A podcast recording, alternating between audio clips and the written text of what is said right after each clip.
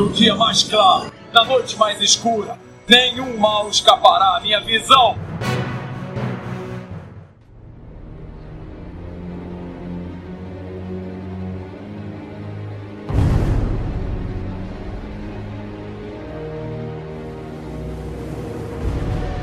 Sejam bem-vindos ao setor 2814. Eu sou Carol Bardesi. E aqui é o Bruno Castro. E hoje, como convidado, temos nosso grande amigo aqui do Zona E, Tiago. Seja bem-vindo. Muito obrigado, muito obrigado. Estou de volta, de volta a casa.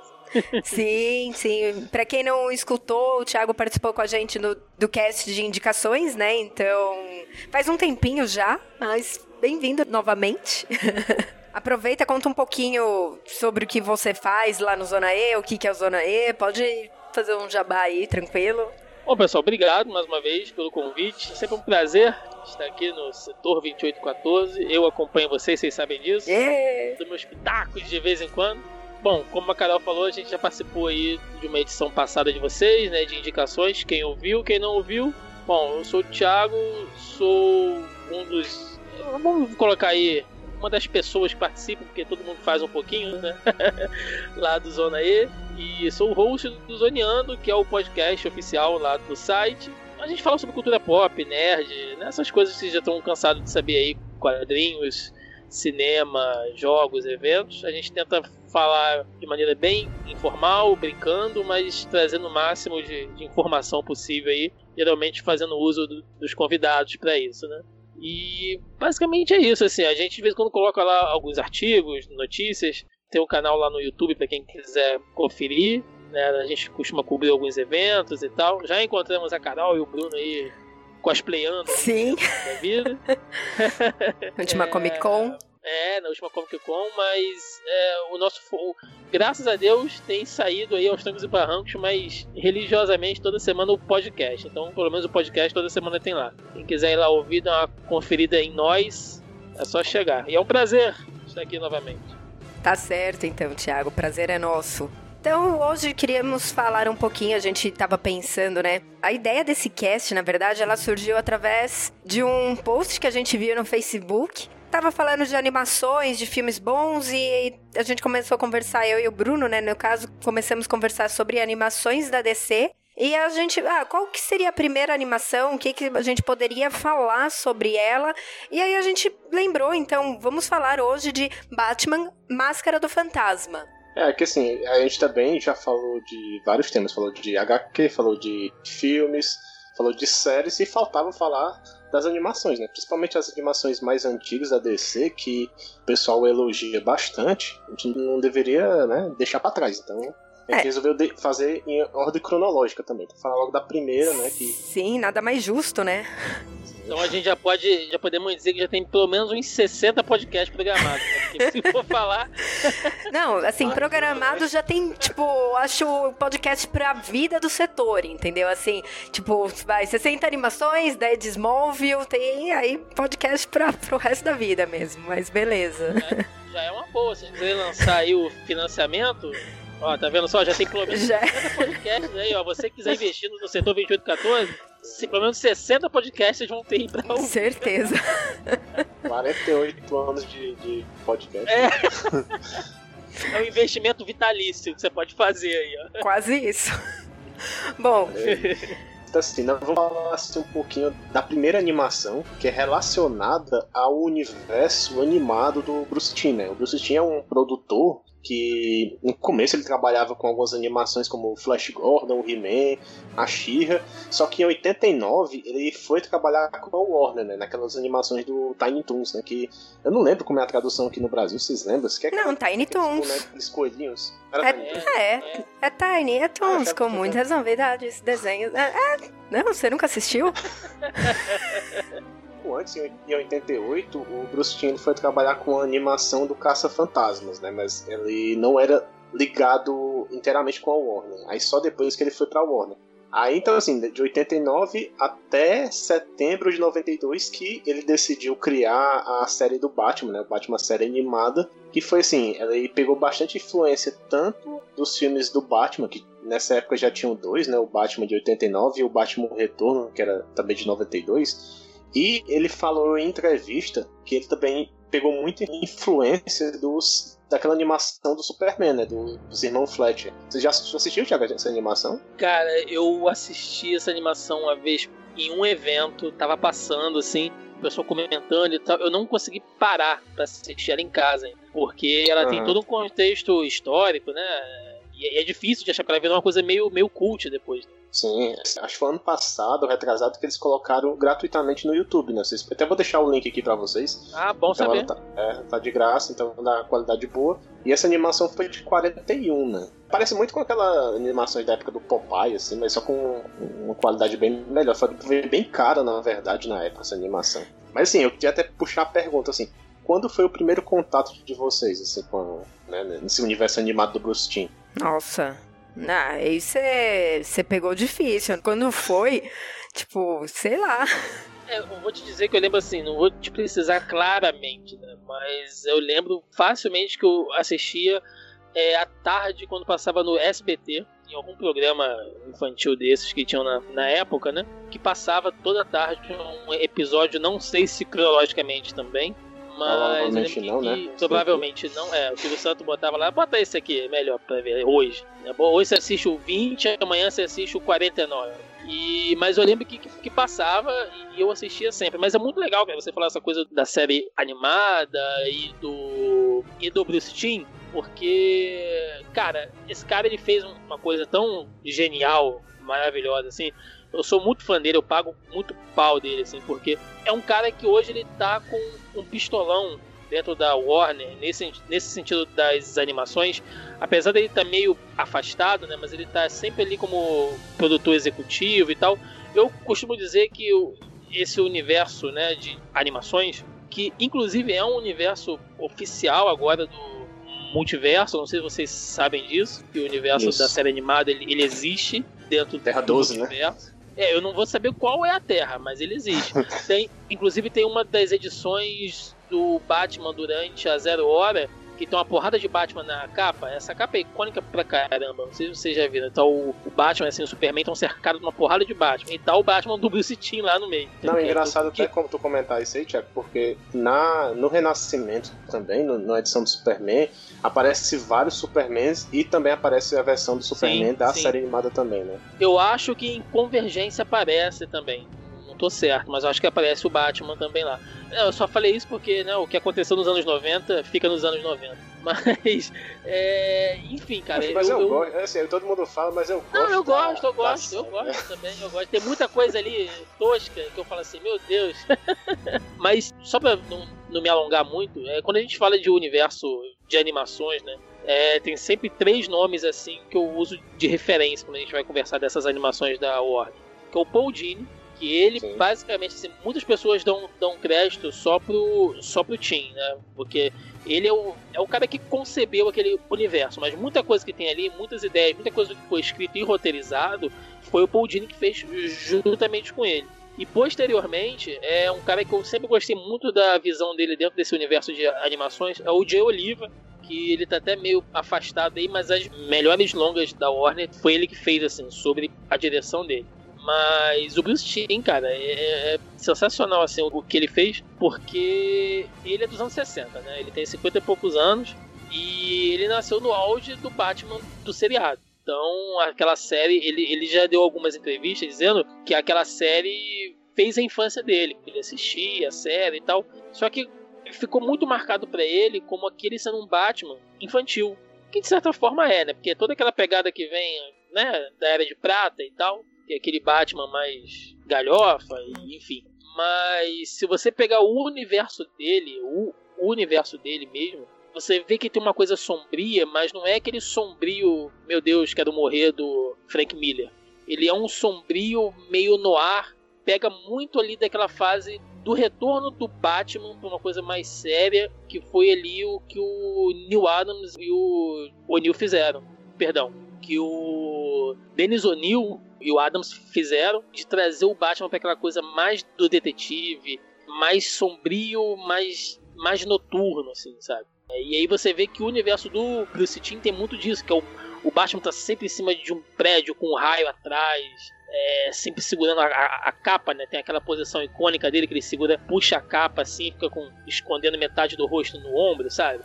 É, é sempre foca essas... também na parte ele é, nas sombras, né? Só aparecendo Sim, o olho assim. sempre isso. É, é porque eu, eu gosto muito justamente por isso, sabe? Porque é um Batman que eu assistia a, a animação mesmo nos anos 90, né?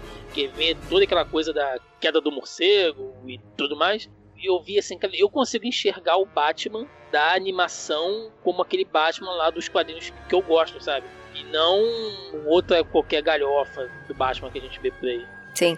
Não, eu acho, assim, quando o Bruno perguntou qual foi o nosso primeiro contato, eu tinha entendido, assim, qual foi a nossa primeira animação. Eu não vou lembrar. Mas, assim, a gente tá falando da série, na série animada, sim, foi lá quando passava no SBT. E eu acho para mim, pelo menos, como eu não lia quadrinhos uh, americanos, tá? Deixando claro, eu lia Turma da Mônica quando criança. O meu Batman era o Batman da série animada. Então, assim, eu cresci com a visão do Batman do Bruce. O Coringa também. Então, os meus personagens, e assim, a gente tem aquela. Eu tenho um, um carinho e um apego maior por esses personagens e esse Batman. Então, eu acho bem interessante. Você tava falando aí, eu, eu acabei lembrando disso, assim. para mim é um, é um Batman icônico, por mais, ah, mas não tava na revista e não sei o que. Podem falar o que quiser, né? Depois que teve as. Pelo menos para mim, né? Depois que veio até as HQs da série. É, para mim é um, é um Batman modelo. São os personagens modelo. Foram os primeiros que eu tive é, contato. É, essa, é, essa é a importância das animações, né? Que a animação, uma seriada, alguma coisa que traz pro público que não lê HQ para conhecer também esse personagem. Então por isso que tem que ser bem feito, né? Então... Ele tem um estilo artístico forte, né, cara? Que é aquela coisa das linhas retas, aquele queixo quadradão. Vejo muita da influência das animações da Hanna-Barbera ali, né? Daquele, daquela coisa no ar e tal, daqueles personagens com aqueles ternos de gangster, aquela coisa. Então, ele tem uma assinatura artística muito forte, que você assiste aquela animação e você pode assistir, sei lá, é, Liga da Justiça Sem, Sem Limites, que veio anos depois, e você fala assim, caraca, a arte é igualzinha daquele Batman que eu assisti 10 anos atrás, sabe? Sim. É, é muito é, forte, é assim, fica muito na sua mente. E, e, outra coisa, você quis falar isso aí, Thiago, mas assim, quando você falou que ah, o Batman ele era um pouquinho da Era de Prata, essas coisas, eu falo que seja uma evolução tão grande, porque se você parar pra assistir o Batman dos Super Amigos, aí você dá vontade Sim. de chorar, né? Sim. Nossa senhora, ali não é difícil. E assim, esse é bem mais sério, um roteiro mais sério, apesar de ter algumas galhofas, tem até, assim, o Batman até faz várias piadinhas, né? E, Sim. Mas assim, é um roteiro bem mais sério que, que fizeram. E outra coisa também, assim, que você falou também do Bruce Timm e citou outras pessoas importantes na animação, tem outro cara, quando eu fiz a pesquisa, que se chama Eric Henderson, que ele também é, produziu bastante a série animada. Ele veio com o Bruce Timm lá do Tiny Toons, né? Trabalhava com ele lá. E também ele é bastante importante também, assim, ninguém lembra. Sempre o pessoal fala ah, do Bruce Timm e o pessoal esquece do Paul Dini, né, que roteirizava bastante. Aliás, é, o Paul Dini foi o que fez o roteiro dos jogos do Batman, a série Arca, né? E, tipo, menos o, o Arkham Asylum e o Arkham City, eu não, não lembro do. Acho que o Origins, Origins e o, e o Night eu acho que não. Mas você vê que são jogos premiadíssimos e perfeito, né? O roteiro lá. Então tem que dar os créditos para eles também. Vamos dar aqui os, os créditos, né? Já que os executivos da, da Warner com certeza vão ouvir esse podcast, a gente pra eles agora.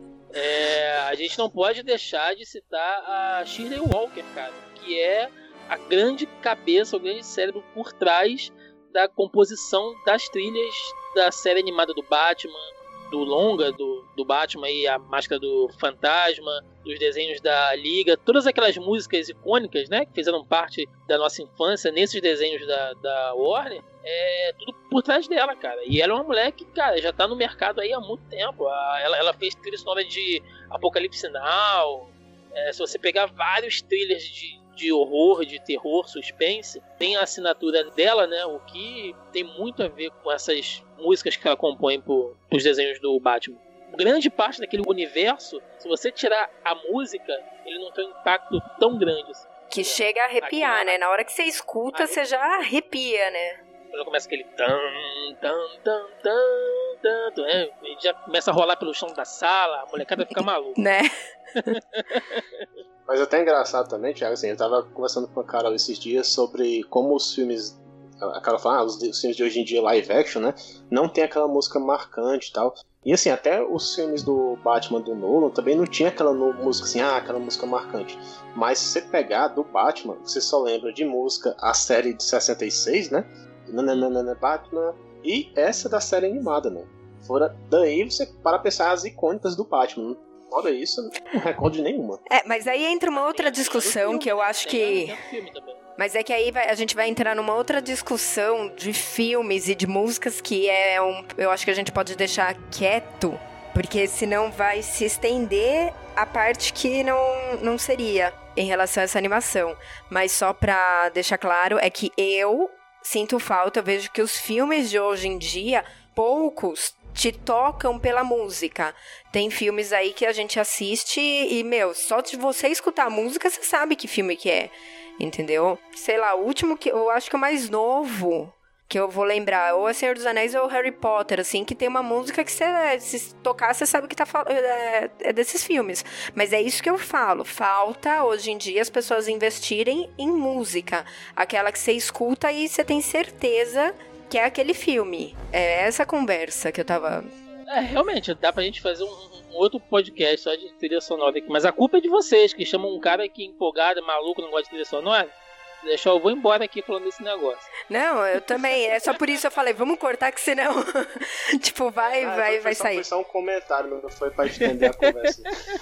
Então, Mas assim, tá. então, é, o que é que teve de animações além da, do Batman, do Bruce Timm, né? Então teve o Batman, a série animada, teve duas animações diferentes, né? Que é o, teve também o Batman e Robin Animated Series. Aí também teve a do Superman, a série animada, teve a do Batman do Futuro, Aí, posteriormente, a Liga da Justiça, tanto a fase no, é, usual, a fase comum, como a fase sem limites. E teve dois, né, dois desenhos que fizeram bastante sucesso no SBT, principalmente o Super Choque. Teve, eu acho que passa até hoje no Bom Dia e Companhia, se ver.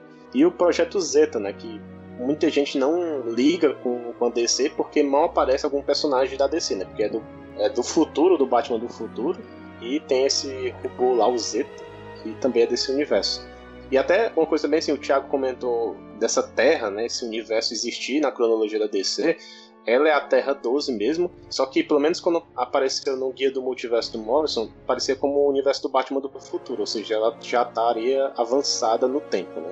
Só pra deixar registrado se for falar de série animada também, uma que ela foi uma série que teve acho que duas ou três temporadas, se não me engano, mas que pouquíssima gente conhece, porque acho que aqui no, aqui no Brasil só chegou pela Cartoon, foi o Bravo e o Audaz, né? O The Brave and the Bold, que Isso, fez o Batman, é 2008. né? Arqueiro Verde, pois é. Pouca gente lembra dessa série, ela é bem bacana, mas como ela não chegou pra TV aberta, ficou só na TV a cabo aí, muita gente não, não, não chegou a assistir isso. É, exatamente. É uma, uma, ótima animação que aparece bastante personagem. Eu acho que é a primeira animação que aparece o Jay Garrick, né? Aparece bastante personagem assim que. Sim, sim, sim. Que deveria já ter alguma série de alguma coisa. Aparece o Besouro Azul, cara. Isso, um dos primeiros episódios. Os dois Besouros Azuis, né? É. Aparece o, o Jaime e o Ted. E, e o Ted corre.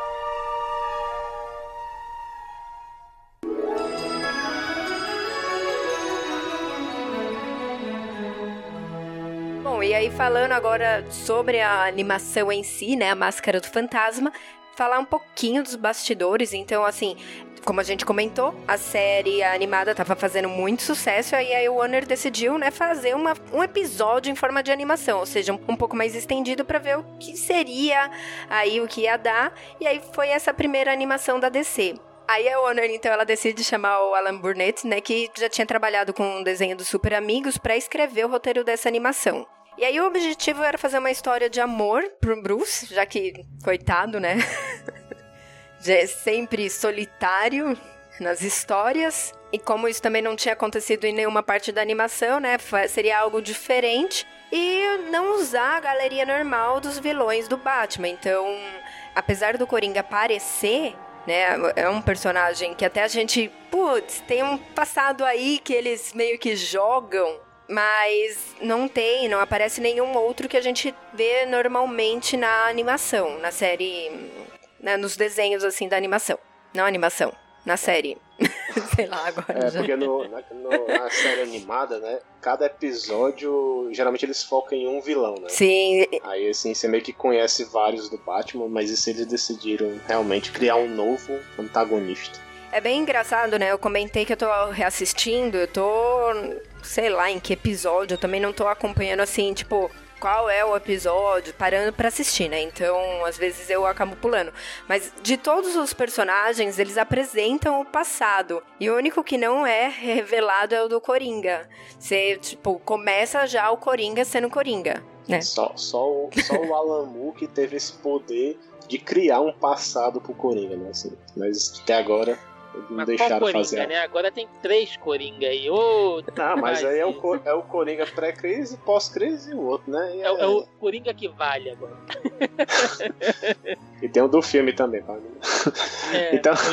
Mas antes de criar outra polêmica, que é o Coringa do filme, então vamos falar do- dos personagens que aparecem nessa animação, né? No caso, só dos mais importantes. Por exemplo, o comissário Gordon, ele aparece bem por cima, e o Bullock também aparece poucas vezes, mas vamos focar nos principais. Primeiro é o Batman, né? Lógico, tem que estar lá, o Bruce Wayne.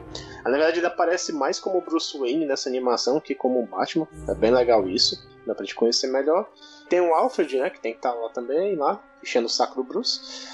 Aí tem os personagens novos, né? Que tem a, é a Andrea Beaumont, que na verdade ela é uma antiga namorada do Bruce, que aparece na série, é uma personagem criada só pra esse universo, né? Da série animada.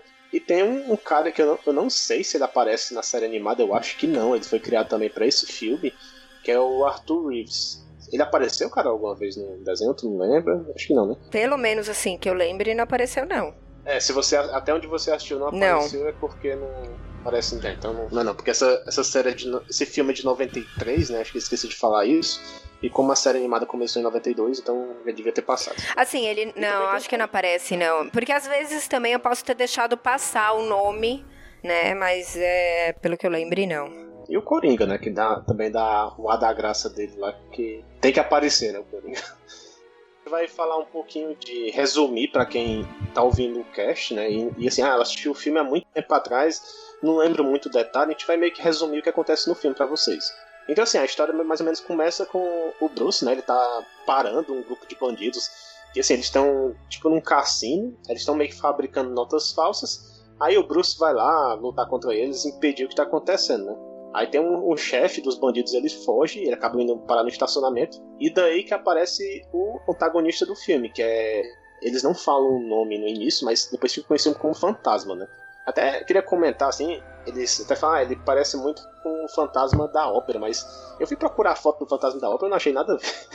Eu achei ele parecido com o Smoke do Mortal Kombat, assim, uma mistura de Smoke com, sei lá, Mas quem que fala que Isso. parece com o fantasma da ópera? É, acho que foi o Coringa, não- um- uma pessoa lá que fala, eu lembro que ele falava essa frase, ah, não sei o que, o fantasma. É, não tá sei se foi bom. problema da dublagem, que eu assisti, a gente assistiu dublado, né? É, porque não parece mesmo. Então, beleza. É, ele, ele, ele lembra visualmente na estética dele o vilão Reaper do Batman ano, ano 2. Eu Pois não é, o Reaper-. Eu, eu vi a foto dele, na verdade, assim, ele, aquelas foices que tem na mão, né? Lembra bastante. Mas a, a a máscara também, né? A máscara, máscara também? de caveira. É, ele tem uma máscara de caveira. Ah, sim, é, eu não. Tem que, eu vou botar a foto no post pra gente dar uma comparada dos dois aí. Tranquilo. Mas, mas pode ser, pode ser. O Batman invadiu a reunião da Odebrecht, né? Os caras lavando dinheiro lá. Tá, o Bruno comentou exatamente isso, tipo, né, a gente aqui assistindo, tipo, ele falou, nossa, aí, pegaram o pessoal aqui, exatamente, tirou a ideia da, da animação, não é possível. Então aparece também nesse na animação aquele conselheiro, né, o Arthur Reeves. Ele tenta incriminar o Batman por, porque assim o, o fantasma ele aparece, ele acaba matando esse chefe, né? Ele faz o cara pular o carro de um prédio pro outro e acaba morrendo. Aí o Arthur Reeves, que é um conselheiro da polícia da cidade, não explica muito bem, se chama de conselheiro. Ele tenta incriminar o Batman por isso, né? Ele fala, ah, é o Batman culpado e tal. Só que a polícia, pelo menos o Gordon, é o único da polícia que defende o Batman, né? E o, o Gordon, ah, não acho que não foi o Batman não e tal. Aí até o Gordon ele sai da animação logo no início. É, ah, não aceito pegar esse caso, se vocês quiserem vocês pegam o Batman só e tal. Ele nem tem muita participação, né? É, isso, é, isso, é, isso, é, muito maluco, se você pensar na hierarquia da, da cidade. Porque o cara é um conselheiro. O que, que é uma porra de um conselheiro? Eu não sei. É, talvez ideia. ali. É, não faço ideia. Talvez ali fosse alguma coisa próxima a um promotor público. Não sei. Entendeu? Eu sei que é muito doido porque eles chegam lá falam pro Gordon: Ah, agora você tem que prender o cara, ajudar. Eu não vou fazer nada, não. Você que se dane, eu vou embora. E vai embora. Eu falei: O comissário de polícia foi embora da parada, mano. Tipo assim, ah, comanda você a polícia aí que eu vou meter o pé aqui. E vai embora. Mas que porra é essa, cara? Faz sentido. Greve. Mesmo. Tá caducando o Gordon ali, com certeza. Não, mas é porque ele sabia que não era, né? Então ele confiava no Batman nesse ponto. Então ele falou: se vocês ah, quiserem mesmo, se for. Não, mas ele, mas ele, devia ficar pra, pra meio que proteger a polícia. Mas aí não tinha história, né, gente? Tipo. o negócio é a gente. É muito fácil. Não, mas é muito fácil. Eu não vou ficar mais aqui. Comprei aqui, ó.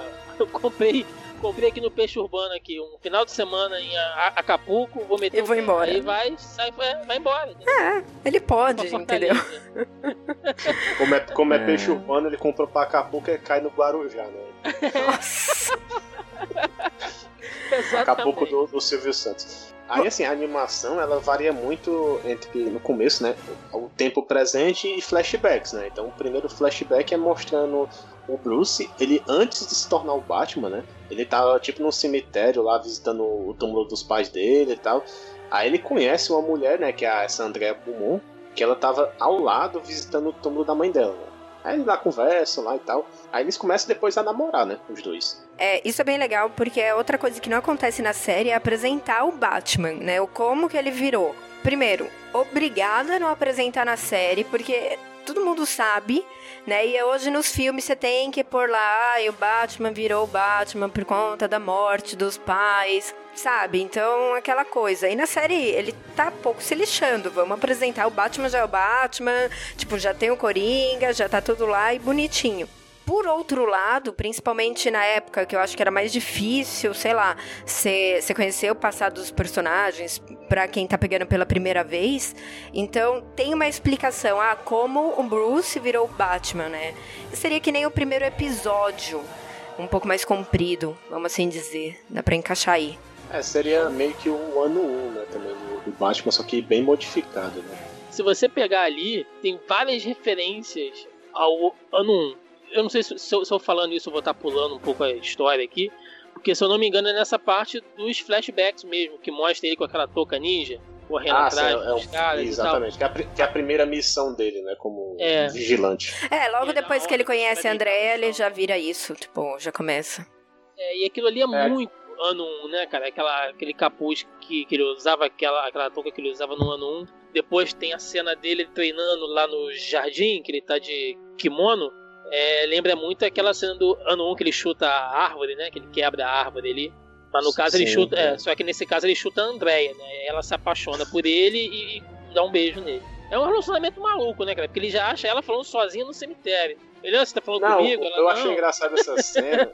porque assim, ele conheceu ela no cemitério. Ela vai lá até a mansão dele. Como assim você não me ligou? Você é, é, doido? Tipo assim, que deveria ter ligado pra ela. É muito. Né? Essa é humilde, beleza coisa que assim a série não fala é como era o treinamento do Bruce antes, né? Tipo, se ele teve contato com Hazal ou não, assim, eles meio que não conta e não sei se na série animada eu não lembro bem dos episódios se isso vai ser contado algum dia, né? Por enquanto também não, não apareceu nada. Eu acho que não conta. Se eu não me engano, eu acho que não conta. Entendeu? Eu acho que não é, existe nada fora dos, dos quadrinhos que conte esse período lá, lá de treino do, do Batman. A, a, aliás, o que seria um plot uma ótima série, né, cara? Você fazer um, um Batman, seja lá animada ou live action, né? Você mostrando lá só, quer dizer, sem o Batman, né? Como é que é a construção do Batman? Porque é, se você for pegar nas, nas histórias, tem várias referências, né? O treino dele com Raiz al Ghul, com a Shiva, né? Com aquele cara na França que era especializado em roubo e tal, então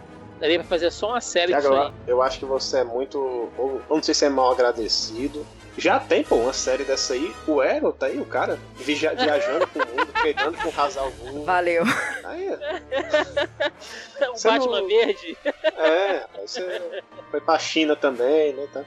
Ainda bem que você falou o Arrow, porque se você fala Gotham, eu ia sair da chamada agora. Não, e o bom é que Gotham é falar, né? O, talvez é spoiler pra quem, mas o garotinho lá, eu tô, tô atrasado em Gotham, mas o garotinho vai virar o Batman, né, agora. Tipo, ele tá meio que já começou o treinamento Nossa, dele, né? Nossa senhora. O menino lá tem 10 quilos, mas né, vai ser o ah. Batman. E, e também complementando assim, a gente falou até no cast passado que ia ter uma, uma série do Batman, passado não, no cast do, do Smallville. Smallville. Que existia uma série do Batman contando o passado dele, mas foi substituída por o passado colegial aí do Clark, aí, que é muito mais interessante, né, com a Lana e tudo. Mas é, é Beleza. Isso. Mas Bom, voltando a. Voltando, que a gente não sabe nem onde a gente tava, mas... Não, é vai, o, bota o igual flashback. A primeira missão dele. Ele teve a primeira missão dele lá, aí ele, ele percebeu que os, ele derrotou os bandidos né, com bastante dificuldade, mas ele percebeu que ele não conseguia meter medo neles, né? Que a, era, o objetivo era tentar ganhar também com o medo. Então aí ele tem que fazer uma roupa, alguma coisa, né? Que imponha presença, né? Tipo, tá aqui. E assim, aí tem, voltando ao presente, né? Voltando lá. O fantasma, ele ataca novamente, agora num cemitério, ele acaba. Na verdade, ele tá atacando vários bandidos, né? E depois o, o Bruce vai investigar lá, como Batman, né? Nesse local. E ele encontra a Andrea novamente, que a Andrea, assim, ela ele conheceu ela no passado e chega um momento que ela sai de Gotham e ela tinha retornado a Gotham naquele momento também. Aí o Bruce ele encontra ela no cemitério, aí ele sai correndo, né? Aí ela pega e vê que ele estava em frente ao túmulo dos pais do Bruce, então ela conecta que o Batman é o Bruce, né? Tipo, maneira mais fácil do mundo de. Não, não é isso. É que assim, imagina você estar lá no cemitério, aí o Batman olha para você e o Batman se assusta e sai correndo. Tipo, aí ele.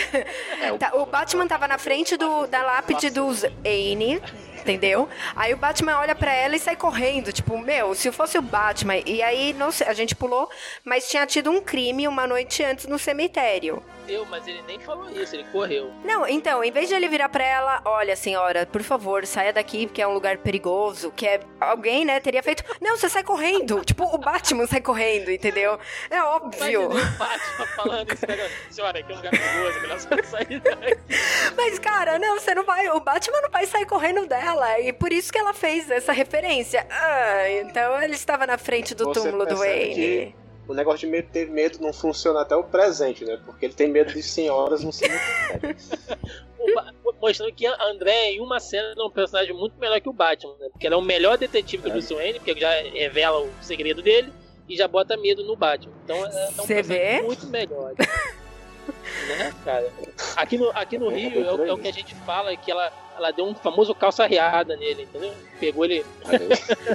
e assim, como eu comentei, a, a André ela voltou pra Gotham, né? E ela tá namorando esse Arthur, né? O conselheiro lá da, da polícia. Aí até mostra depois que esse Arthur, ele, num flashback que ele trabalhava o pai da André e tudo, então eles já conheciam antes, eles voltam e começam a namorar. Aí depois é mostrar também um flashback de mais um namoro do Bruce e da Andrea, assim, lá do passado. Aí ele acaba conhecendo o pai dela e tal, o pai dela até gosta bastante dele. Aí depois tem um assalto na rua. Aí ele, como o Bruce mesmo, na frente da André, vai lá luta com os motoqueiros lá muito doidos. Aí ele derrota. Aí ela, tipo, ela fica preocupada com ele. Não, ele... calma aí, calma aí, calma aí. Para, você tá é louco. Ele não derrota os bandidos, ele apanha dos bandidos e os bandidos saem correndo. Ele fica lá machucado. Ele leva uma paulada no ele, bucho. Ele derrota, não? Não. Não, ele vai. Ele, dá... ele dando uma voadora no cara na moto lá. Não, beleza, não, mas. Ele, ele, ele, começa a derrubar os caras, aí quando ele vai derrubar o último cara, ele vê André, ele. André, aí o cara vem dar uma paulada no bucho dele, cai, os caras roubam o negócio e metem o pé. Aí tá vendo? A gente assiste a animação dois dias aí, que não é mais disso. Né? Tô, tá ruim, hein? A Carol fica até meio assim, pô, ele foi muito ignorante com ela. Assim, ela foi, ah, tu tá bem. Tá certo, tá certo. Porque, tipo, ela toda preocupada, daí você tá bem? Tipo, ele, sai daqui.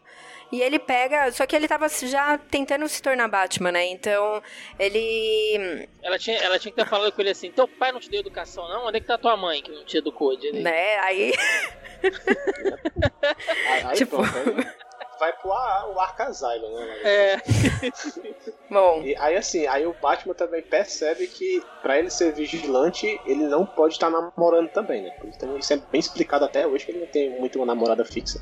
Então ele decide deixar de ser vigilante e ele vai e pede a André em casamento, né? Até ela acaba aceitando e tudo. Aí quando ela vai para casa contar pro pai, aí o, acontece lá que na hora lá não é contado. Então meio que tem um corte e o Bruce recebe um bilhete falando que com dela, né, falando que ela foi embora e tal, que fugiu com o pai dela, não sei o que, e mais. Aí ele decide nessa hora criar o uniforme do Batman e, e virar vigilante mesmo. O amor não, não, serve de nada, essas coisas aí de. Posso só fazer um adendo nesse resumo dessa, dessa parte? Pode. É, Pode. Tem uma cena que é muito boa, se não talvez a melhor cena da animação toda que é quando ele volta no cemitério e tá chovendo, assim, ele se ajoelha, né, perante o túmulo dos pais, e ele meio que pede uma liberação do juramento que ele fez. Isso é, isso é muito maluco, assim. Porque ele começa a falar com os pais, tipo, é, a cada dia dói menos, então eu já não sofro tanto e eu quero ser feliz, sabe? É, é meio triste isso. E, e, ele pede uma liberação para os pais do juramento que ele fez. Ele tem dúvidas ali. Eu não sei se eu quero mais me dedicar a esse juramento que eu fiz, sabe? Eu quero ser feliz e tal. Ele fica sempre com aquela sombra, né, dos pais ali, como se fossem os pais cobrando ele. Não, você Sim. prometeu a gente tal. Quando que, na verdade, aí a gente volta àquilo que as pessoas sempre falam, né? Que o próprio Batman ele é meio louco, né? Ele é esquizofrênico? Ele, ele tem uma outra personalidade que é o Batman. Você tem o Wayne, você tem o Batman. Né? E aí é aquela coisa daquela pressão que o Batman faz em cima dele. E é só ele que faz a pressão, porque até o Alfred, ele apoiaria se, sim, se ele ficar sim. com a Andrea também, né? Sim, então você vê que é uma série que humaniza muito o personagem ali, né? É bem, é bem doido isso. Só comentando nessa cena, é engraçado, assim, eles fizeram um timing certo. Na hora que o Batman fala isso, tipo, tem um, um raio, né? Que aí aparece o Wayne escrito, assim, na, na lápide. Sim. Tava tudo escuro e, e realmente, aí talvez ele se lembre, tipo, meu, eu sou um Wayne. E também até nessa cena aí que ele pede. Depois que a Andrea vai pedir em casamento e tal, você quer uma, uma hora que ele tá andando lá no jardim e aparece vários morcegos, né? Na verdade, é na, é na hora que, um pouco antes dele pedir ela em casamento. Ah, é verdade, isso. Entendeu? Aí os morcegos assustam ela, aí ele até dá um toque, ó, o morcego assusta tal, faz uma ligação. E depois que ela vai embora, ele vai lá, desce nessa, nessa fenda, né, que sai os morcegos, e ele de lá faz a bate-caverna dele, né? E aí ele tem a ideia da roupa também. E aí, a partir daí, Sim. ele se veste de morcego. Cara, acabei de me dar um, um insight louco aqui. Existe alguma menção, Carol que tá revendo a série agora, existe alguma menção da origem do Batman na série animada? Por in... animada? Não, por enquanto onde eu estou, não.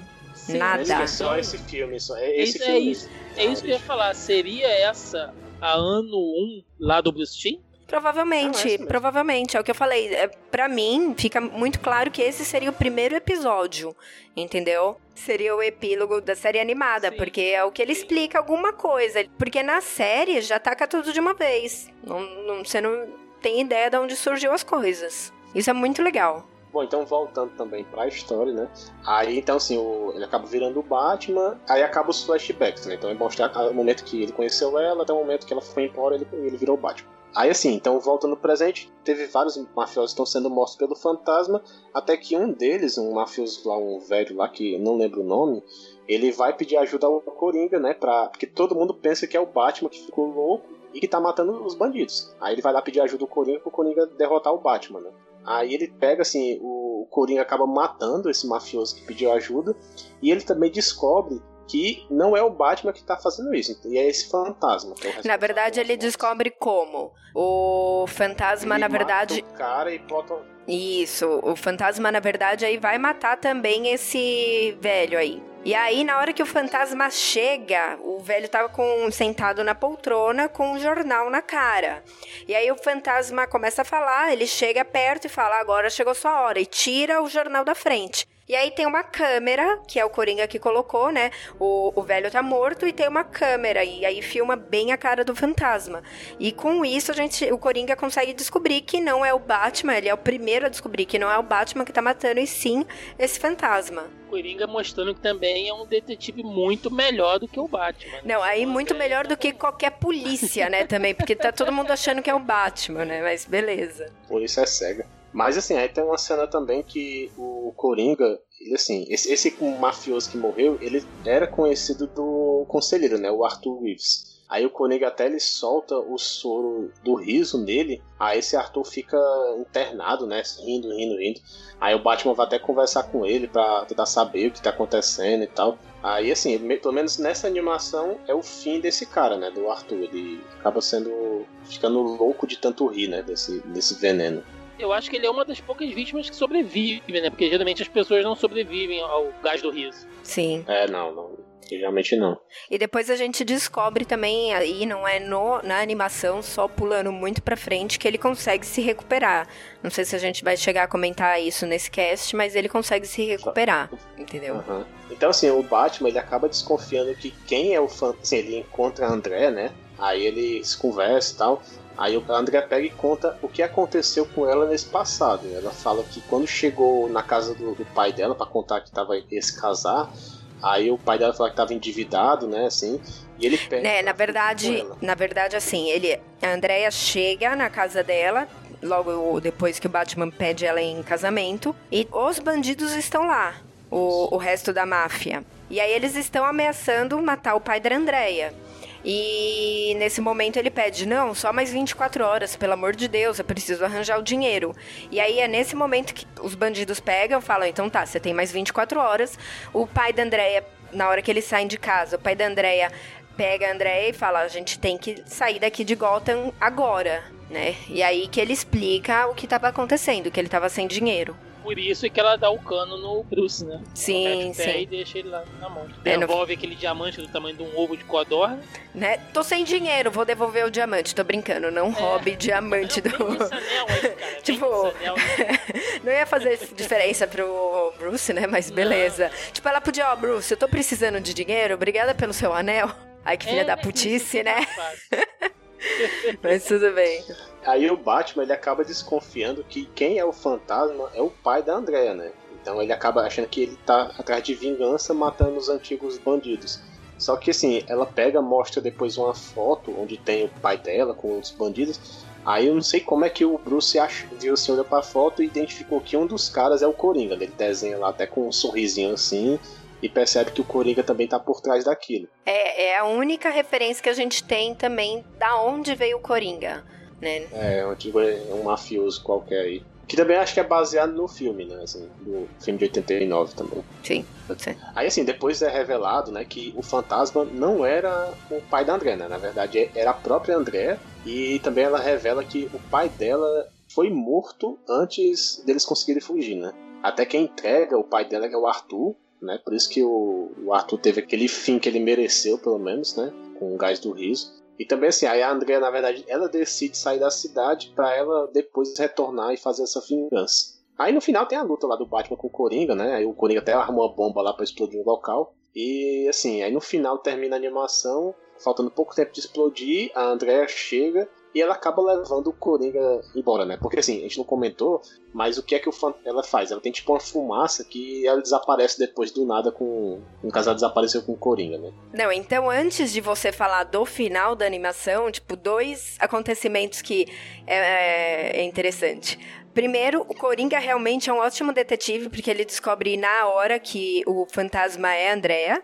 Tipo, ele fala na hora que ele vê o fantasma, ah, então você está aqui, Andrea. Algo assim. E é, é muito, muito fácil pro é Coringa verdade. saber que é a Andrea. E também tem um.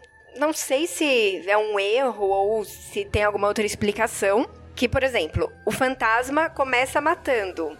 E aí depois, Andrea chega na cidade. Aí você fala, ah, onde que encaixa os fatos aí? Porque tecnicamente, ou a Andrea, tipo, ela não tá chegando, ou estava só em algum avião qualquer, matou, pegou o avião, andou de avião e voltou pra cidade.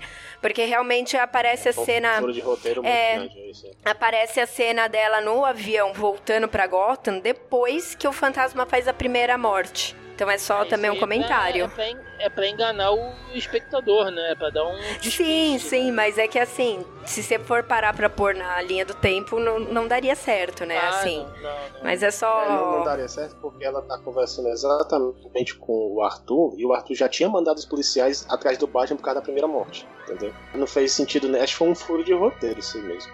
Ou ela pegou um avião, falou, vou andar aqui de avião. Fingir que estou voltando. Meio será que ela tava meio que bolando alguma coisa para fazer com ele, cara? Porque ele participou efetivamente, né? Ele teve culpa na morte Sim. do Sim. pai dela. É, não, ele ia ser uma vítima futura, né? Só que foi o Coringa que acabou, né? Hum. Pegaram ele. Isso. Aí termina a animação, no caso a André indo embora, né? Não mostra o que ela fez com o Coringa. Você pensa assim, pô, se ela tá matando todo mundo, ela vai matar o Coringa. Mas pra gente ver que não, porque o Coringa tá na- nas animações.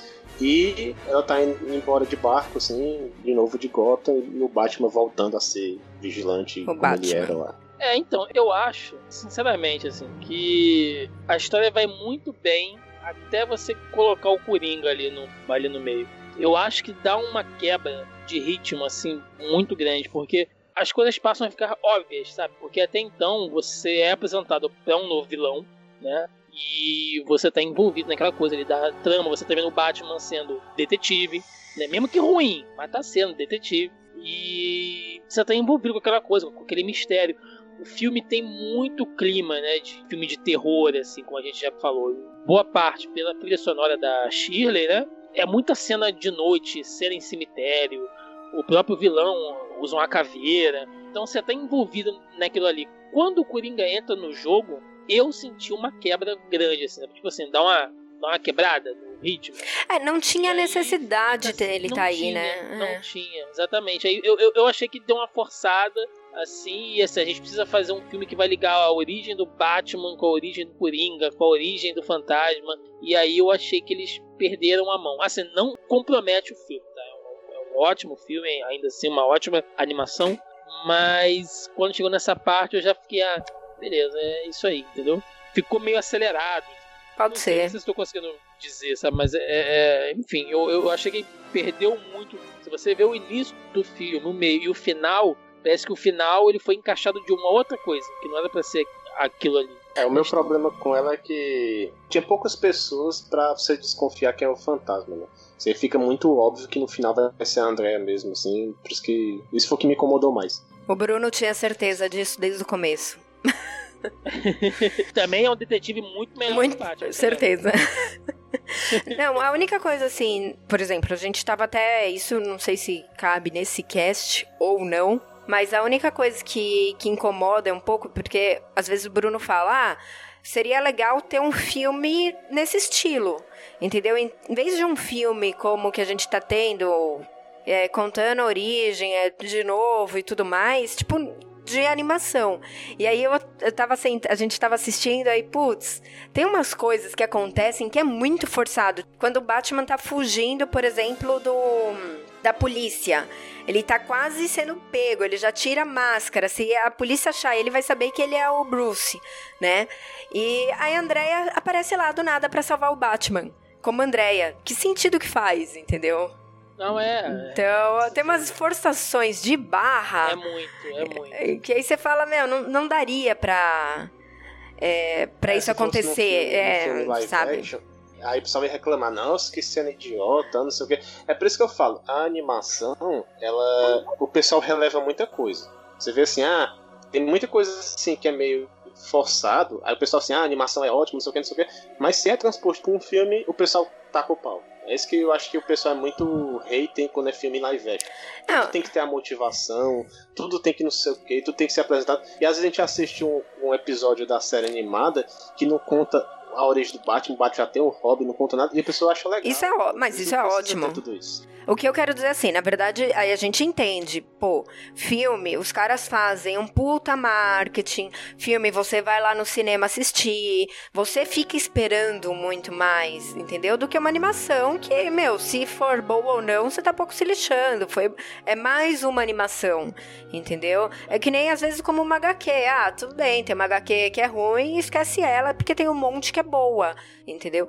Mas assim, tem algumas coisas que são forçações de barra também no- durante o filme, du- durante essa animação, assim, que não caberia num outro filme, numa outra coisa.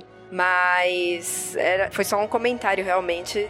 Não desmerece a animação também de jeito nenhum. Não, mas aí, cara, você, você puxou uma coisa, eu não sei nem se cabe esse tipo de, de análise aqui. É essa coisa isso é meio que um vício, tá? E talvez a culpa nesse caso seja do próprio espectador, porque existe esse vício de que não há uma questão de apego quando você fala em animação. Ah, vai sair uma animação do Batman. Ah, beleza. Beleza, quando, quando der eu vejo, Sim. acho, sei lá. Ah, vai sair um filme do Batman. Caraca, eu preciso ir ver. Sabe? Tenho que ir na estreia, né? Já comprei a pré-estreia. Tipo, é um negócio assim. Então, assim, exatamente. Então, essa coisa de que, ah, então a gente releva, as pessoas não. Esse exemplo que o Bruno deu é excelente, entendeu? Tipo assim, ah, se isso fosse em, em, em um filme, a galera ia meter o pau. Ia mesmo. Sabe? Tipo, ah, como é que os caras fazem um filme com furo de roteiro desse e tal? Porque aí, nesse caso, sabe, de quem é a culpa, sabe? Esses furos de roteiro existem em todas as obras, inclusive em histórias em quadrinhos também. Você fala assim, pô, peraí, isso aqui foi explicado? Não foi, sabe? Então, isso é do espectador. Você não tem o mesmo comprometimento com uma animação do que o que você tem com um live action.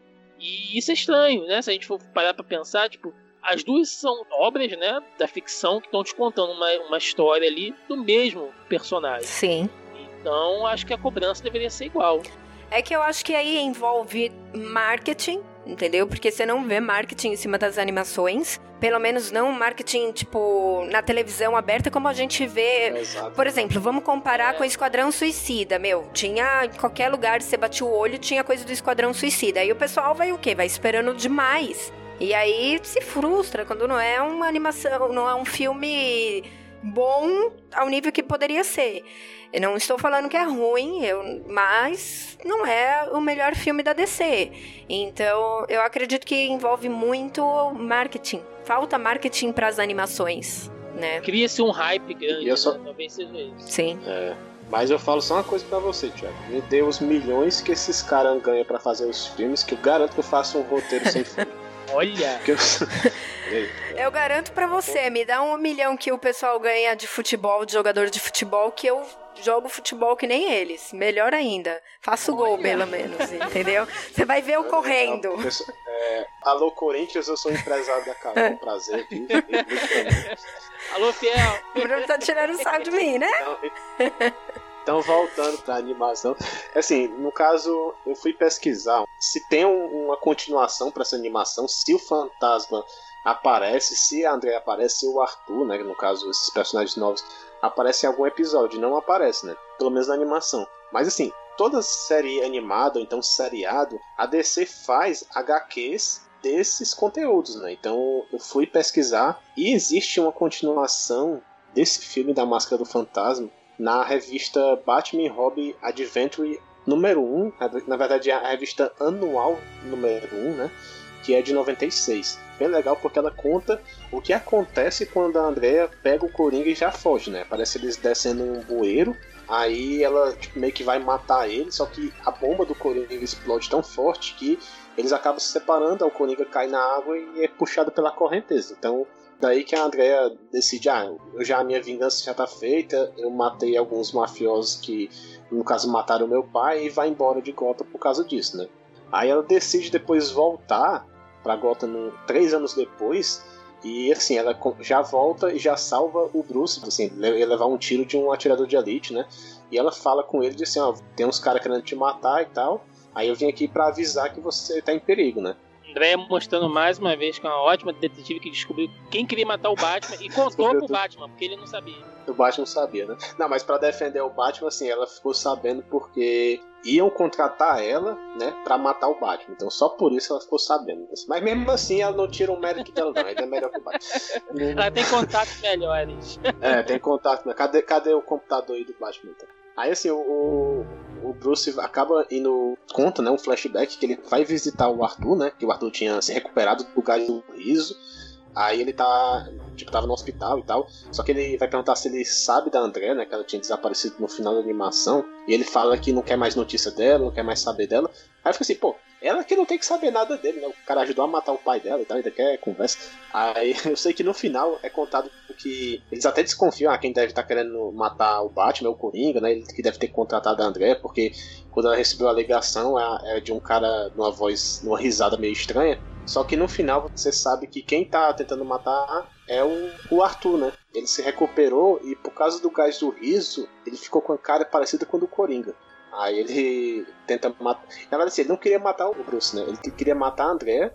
Então por isso que ele contatou o fantasma para ela chegar em Gotham e ele conseguir matar ela, né? Só que no final ela se une com o Batman e não consegue. Aí no final da, dessa revista, a Andrea e o Arthur lutam e os dois caem do prédio e o Arthur acaba sendo morto.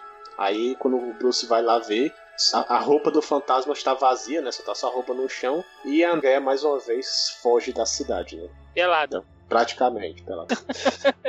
não, que assim, só é, pra não falar que é só o capuz, a cara, né? Do, da máscara e o capuz, e a capa, né? Então eu acho que ela fugiu com o mínimo de roupa possível. Mas é isso. Ela volta a aparecer só nesses momentos também. Ela tem, até aparece em outra revista, no volume 2 de 2003 também, mas bem rapidamente, assim, ela volta para Gotham, mas não tem muita interação também não. E assim, a parte mais legal é que ela também aparece na Liga da Justiça Sem Limites. A última menção da Andrea, é, não sei se o Thiago assistiu, né? Tem no episódio, na segunda temporada, no último episódio chamado Epílogo, que é até aquele episódio do Batman do Futuro, que mostra o Terry, né, conversando com a Amanda Waller, e meio que eles conversando e tal, ele, sobre ele. E a Amanda revela que o Terry, o Batman do futuro, né? Ele é um clone do Batman. Assim, ela conta que quis fazer exatamente o mesmo experimento de vida com o Batman, ou seja, ela pegou um casal que tinha um perfil psicológico parecido com o casal lá do, Thomas e da Martha, né, do, dos Wayne. Aí pegou o cara, né, fez ele tomar uma injeção, só que falando que é uma vacina de gripe, mas na verdade era o material genético que ela estava fazendo nele, aí fez com que o material reprodutor dele ficasse igual ao do Batman. Tipo, é, ela até falou assim, ah, é muito fácil coletar o DNA do Batman porque vive soltando sangue na cidade, né? Porque ele vive com os bandidos. Aí, o que, que seria material reprodutor igual ao do Batman? Não sei, ela fala exatamente isso na animação. Não sei o que é que. Não, mas verdade. O DNA igual ao do Batman, né? Você quer dizer? É, mas ela falou assim, ó, peguei o DNA lá, o sangue, e botou lá no cara pra ele ficar com o material reprodutor igual. Assim, é isso que ela fez. Ah, entendi. Como. Tá, vamos, ah, vamos explicar que é. É, né? Tipo, pra mim. Basicamente, se o Batman não faz filho, vou botar pros outros fazerem. É, ele fica, ele Aí, fica assim, esse casal tem. É, e doidando. Não quer ter herdeiro, né? Aí, assim, no caso, a, a Amanda faz esse experimento. Eles, no caso, esse casal tem um filho, né? Que é o Terry.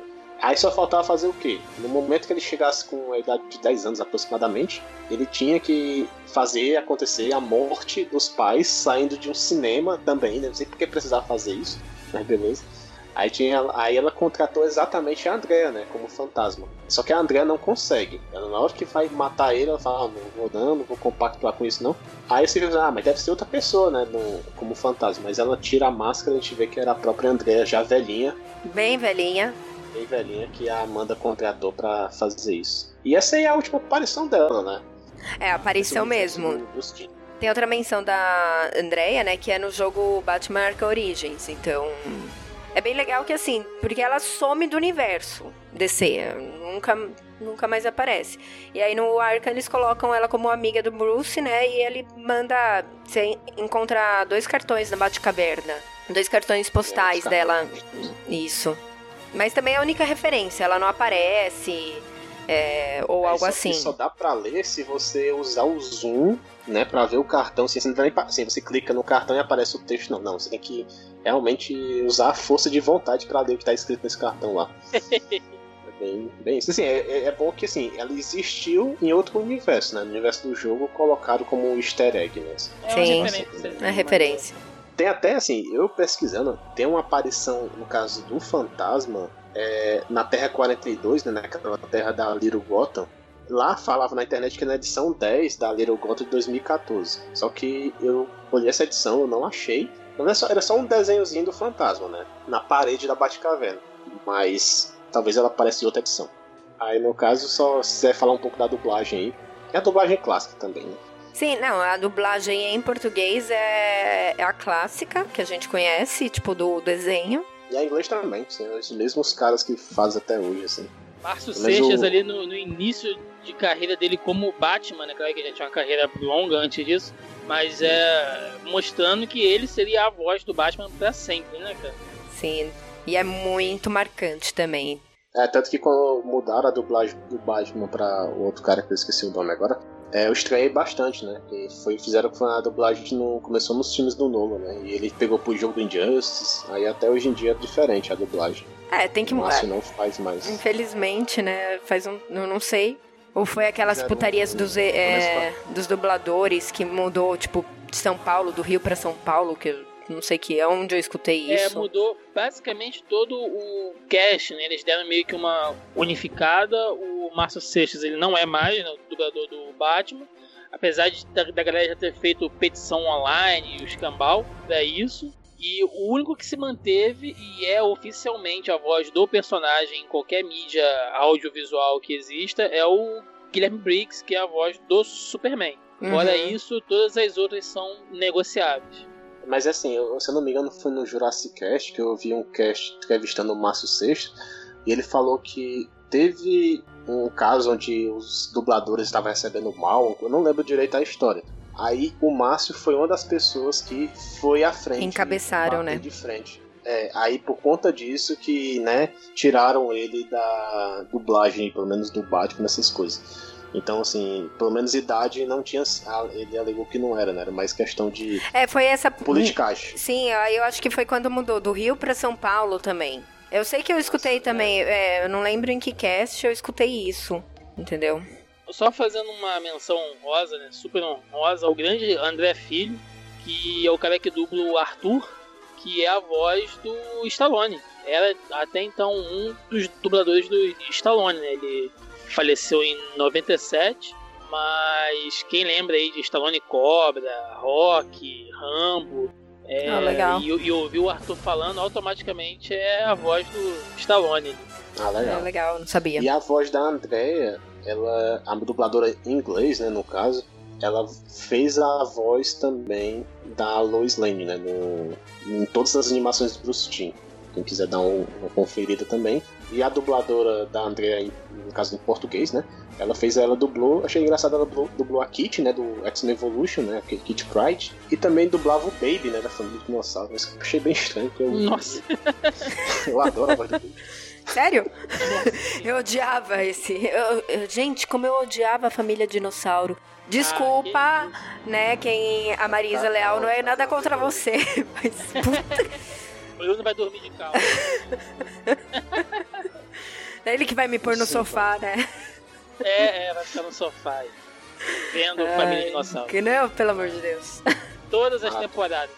Ai, E a ai. dublagem do Coringa é o Mark Hamill, né, em inglês, que é o clássico Luke Skywalker, né, que até hoje tá aí dublando o Coringa. E em português é o, o- também o Darcy Pedrosa, né, que é bastante conhecido também nas dublagens brasileiras. E fez o Coringa do Jack Nicholson. Sim, É a voz dele ali na dublagem. boa. Mas é isso. Considerações finais? Quer acrescentar alguma coisa? A gente fala no final, né? Eu tava vendo aqui no Rotten Tomatoes, né? né, A nota é super boa da animação. Pelo menos o pessoal não, não acabou com a animação. E também no IMDB, que também tem uma nota legal, assim, 7.9. No Rot- 7.9. É, no Rotten Tomatoes boa, é tá bem 82% e de audiência 88%, mas a nota 8 é, é ótimo pra uma animação, Passa de ano, fácil. né? Eu acho que eu fico com os sites aí. É uma animação que merece uma nota. Putz, 8? Eu acho que pode ser. Pode... Eu não sei se Pode assim, ser. como lembra uma nostalgia, a gente tem que tomar um pouco de cuidado, né, na hora de dar nota, porque é uma coisa que, que realmente é um episódio do, da série, né? Então você fala, meu, vem algo na minha. Você escuta lá, você assiste, vem algo do passado. Então eu acho que como essa coisa de nostalgia tem que tomar um pouco de cuidado para não dar uma nota superior. Eu tô tentando tomar esse cuidado na hora de falar. Mas eu acho que 8 é uma nota bem justa. É, eu, eu, eu também concordo, assim, como a gente viu, né? Review recentemente, menos o Bruno que já viu e esqueceu. Mas Né? a gente que, que viu e lembra, é, eu concordo, eu acho que a nota 8 é, é excelente. Como a gente falou, é uma animação de 93. 93. Então isso aí tem o quê? 24 anos atrás? Por aí. Você me matema- Eu sou, eu sou de humanas, gente. Sou Eu sou de biológicas. Bruno, você é o único que sabe fazer 24 conta, anos. Aí, ó. Eu- 24 doutor- anos. o, o catedrático, né? né? O doutor aí, tá, tá, tá nos explicando que tem 24 anos que tem essa o, série. pior, Então, o pior é você falar assim, o doutor e faz a conta aí, 2 mais 2 aí. calcula Doutor- a conta do pai. Calcula a conta É. do pai. Dr. Castro, né? Fez a conta aí. Então, cara, eu fico com a nota 8 também. Eu acho que é uma boa série. Como a gente falou, ela resgata aquelas coisas das influências do Batman pós-Era de Prata, sabe? É, você vê claramente ali que tem umas referências. Inclusive tem referências mesmo. Eu até colhei aí no Skype que tem uma cena que o Batman tá mexendo lá no computador, aí mostra O'Neill e Adams, assim, os, nomes, né? Fazendo claramente a referência aí ao- aos artistas que cuidaram dele nesse resgate dos anos 70, como a gente mencionou no início do podcast. Graficamente, ela é uma série caprichada para a qualidade das séries naquela época. Tem uma cena específica que é quando o Batman tá stalkeando a André e o Arthur, né? Que eles estão jantando, que ele tá em cima do prédio, e tem um take que mostra a água da chuva escorrendo pela máscara. assim. Você olha e fala, nossa, cara, que coisa bonita, sabe? Você vê que teve um capricho ali, muito diferente do que as animações da Warner estão tendo agora, que a gente estava conversando antes do podcast. Que os caras estão ficando relaxados nessa parte gráfica, nessa parte artística. Você percebe que tem um esmero ali, e eu vou deixar uma referência aqui que só faz sentido na minha cabeça, tá? Porque é uma coisa que só veio depois, então não tem como ser referência. Pode ser até que ela tenha uma inspiração. Mas eu vejo muito da máscara do fantasma na história aí, que é uma das histórias clássicas do, do Batman, que é o silêncio. Porque é o Batman investigando um assassino de mafiosos e você percebe que o assassino, na verdade, tem uma ligação direta com ele, com o passado dele e tal. Só que no silêncio é, é um amigo, né? Sem querer fazer spoiler aí. Mas a, e aqui no filme não, aqui é uma ex-noiva, né? Ex-namorada dele que seja. Então são duas séries que você tem aquele clima de detetive, de investigação.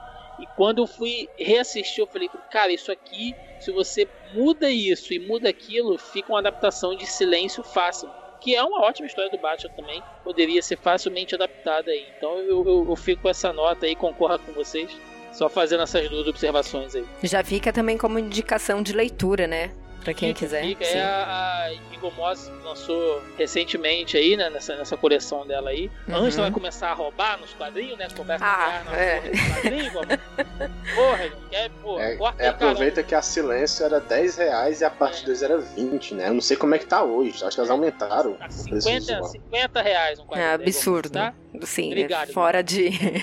Problema, assim, desse. Quando vende num valor, pelo menos aqui pra gente, tá? É- é na minha condição financeira, na minha condição atual. Assim, a gente tem que escolher. Você escolhe qual comprar, porque não, não dá pra comprar tudo. É, é fora de realidade você falar, "Ah, vou comprar toda a coleção, entendeu?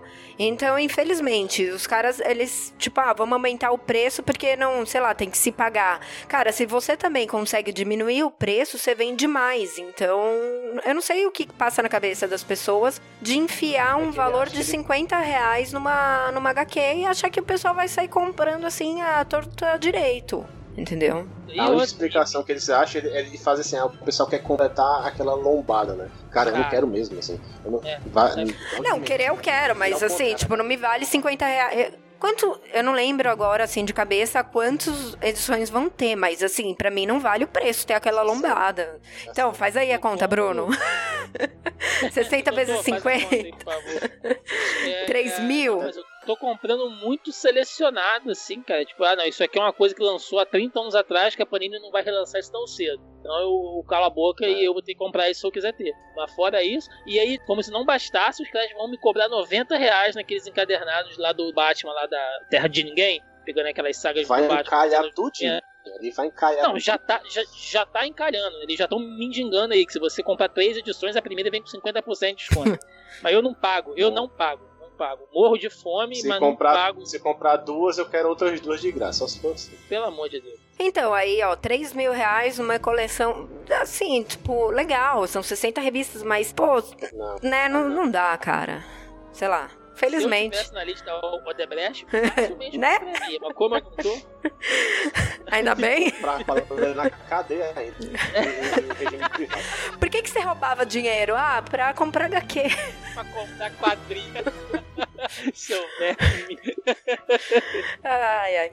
Agora minha, minha nota, né? Que eu vou. Eu ia copiar vocês, assim, mas eu não sei. Eu vou dar de novo um 8, assim, porque assim, Você ia copiar. Ah, mas não vou. Eu ia copiar não sei o quê. Eu vou dar um 8, porque assim, quando eu comecei a assistir a animação, eu- na verdade, quando eu terminei de ver, eu fiquei um pouco decepcionado, porque na, na nossa memória era um negócio tão grande, né? E tem umas besteirinhas que, assim, quando você fica velho, você se incomoda, certo? Só que quando você tem que parar pra pensar, que você tem que olhar com um olhar um pouco da época também.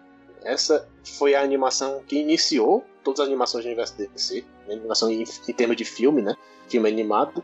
E também, assim, pra época, aquilo lá já era um negócio extraordinário. Olha pros filmes do Batman live action naquela época. Olha o nível que tinha lá. Então, aquilo lá tá perfeito, né? Comparado a isso. Então a gente vê que a DC cresceu bastante de qualidade é, até os últimos anos de animação. Deu uma decaída nesses últimos tempos. Mas, assim, foi a primeira, né? Então não dá pra dar uma nota menos que 8. Pra... Eu ia dar um 7, alguma coisa, mas eu eu acabei aumentando por conta dos comentários de vocês aí, ah, influenciaram na nota. Mas assim, é isso.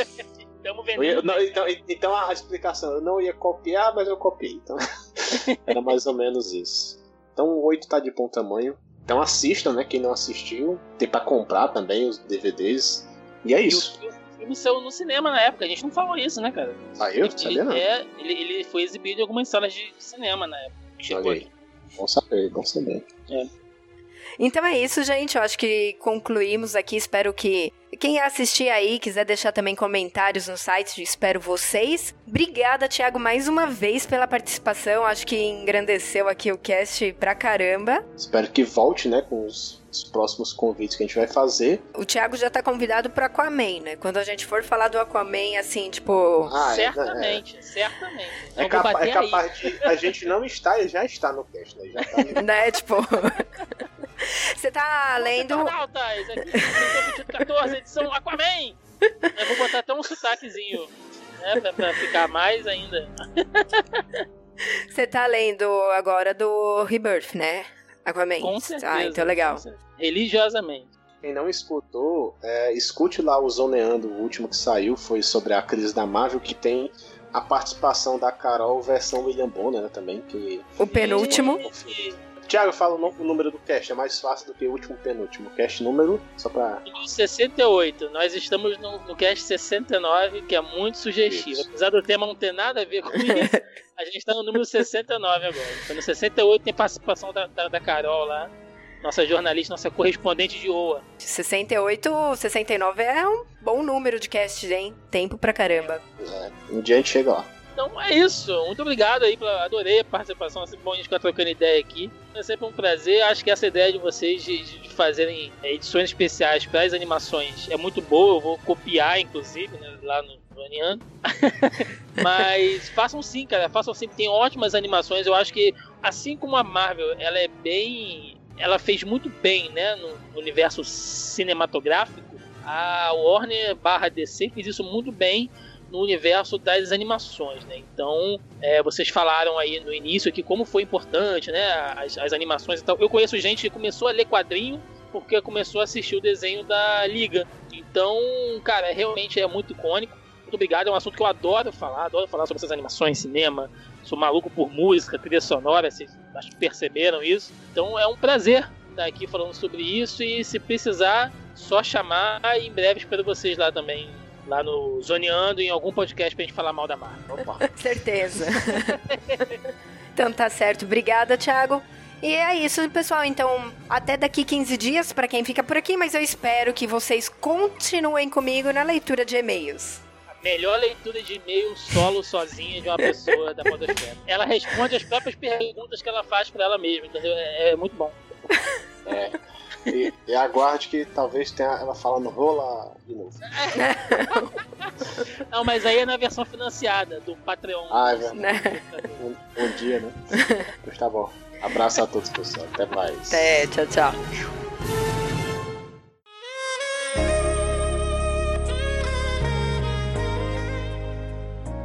Pessoal, voltei então, como sempre, na nossa leitura de recados, e-mails e tudo mais. É, pela primeira vez a gente recebeu um e-mail, na verdade não é a primeira vez que a gente recebe e-mail, na verdade é a primeira vez que eu consegui ter acesso ao e-mail, o Bruno conseguiu me passar a senha. E também não foi um bem um e-mail, foi através do formulário de contato, mas não conta, né? Então, dessa vez, a gente eu vou começar com a leitura de e-mails literalmente. Foi um contato aqui do Adriano, e ele falou, né, que demorou uns três dias e ouviu duas vezes o cast número 7, né, que era do Aquaman do Aquário Verde. E ele acabou entendendo a piada que eu fiz, né, sobre o Bold que tem que roubar o lugar do Speed. Então, bem feito, Bruno. Alguém entendeu minha piada e gostou. Ele falou que aqui riu demais. É, o Bruno não tinha gostado da piada no, na época, então deixa quieto. e ele também, brincadeiras à parte, fala aqui, né, que como leitor de quadrinhos, ele adora o nosso trabalho e que acha que realmente é, o nosso podcast tem um conteúdo muito bom. Obrigada, Adriano. E ele também recomendou aqui a gente criar um Twitter. Então, para quem não sabe, foi muito engraçado que no dia que eu recebi o e-mail, a gente tinha acabado de falar, ah, vamos tentar colocar o Twitter do setor para funcionar. A gente já tinha um Twitter, mas ele nunca funcionava, nunca foi ativo. E nesse dia a gente tinha decidido pôr ele aí de vez no ar. Então, nós temos um Twitter, é setor underline 2814. Então, para quem quiser nos seguir lá, por favor. E é isso. Obrigada, Adriano, pela sua presença. Continue aqui com a gente. Pode mandar mais recados aí sempre que a gente vai estar tá lendo. E eu também queria lembrar, além do Twitter, a gente. Twitter, Instagram, Face, né? A gente tem todos esses meios de contato, mas também temos um grupo no WhatsApp, então quem quiser fazer parte lá do grupo, é só pedir, manda mensagem pra gente que a gente coloca vocês lá, tá? Essa leitura de e-mail vai ficar também um pouquinho mais longa, porque eu vou aproveitar. No começo do mês a gente se bem que hoje é dia primeiro, né? Então, lá em abril, no começo de abril, a gente acabou fazendo uma pesquisa rápida com os nossos ouvintes. Então, se você não participou da pesquisa, não tenha problema, não fique chateado, mas foi bem rapidinho, eu mandei para quem eu consegui, assim, quem eu tive acesso, principalmente pelo Facebook. Mas se quiser também, isso não impede nada de vir falar com a gente, de recomendar tema, a gente sempre tá aberto. Então vou aproveitar, além da leitura normal que eu faço no site, eu vou dar uma leitura na pesquisa e conversar um pouco sobre ela. Então agora, só completando a leitura dos recados no site, quem passou aqui rapidinho, deixou um recado bem rapidinho, foi o Josélio Bezerra, como sempre, marcando aí presença. Ele falou que o cast foi ótimo, gostou. Depois a gente tem o recado do Clanderson Santos, que falou que caramba, ótimo cast. Obrigada, Clanderson. Fico muito contente que você tenha gostado. E ele até fala, né, que se não fosse algo que dá trabalho de editar, né, ele pediria que os nossos casts fossem mais extensos.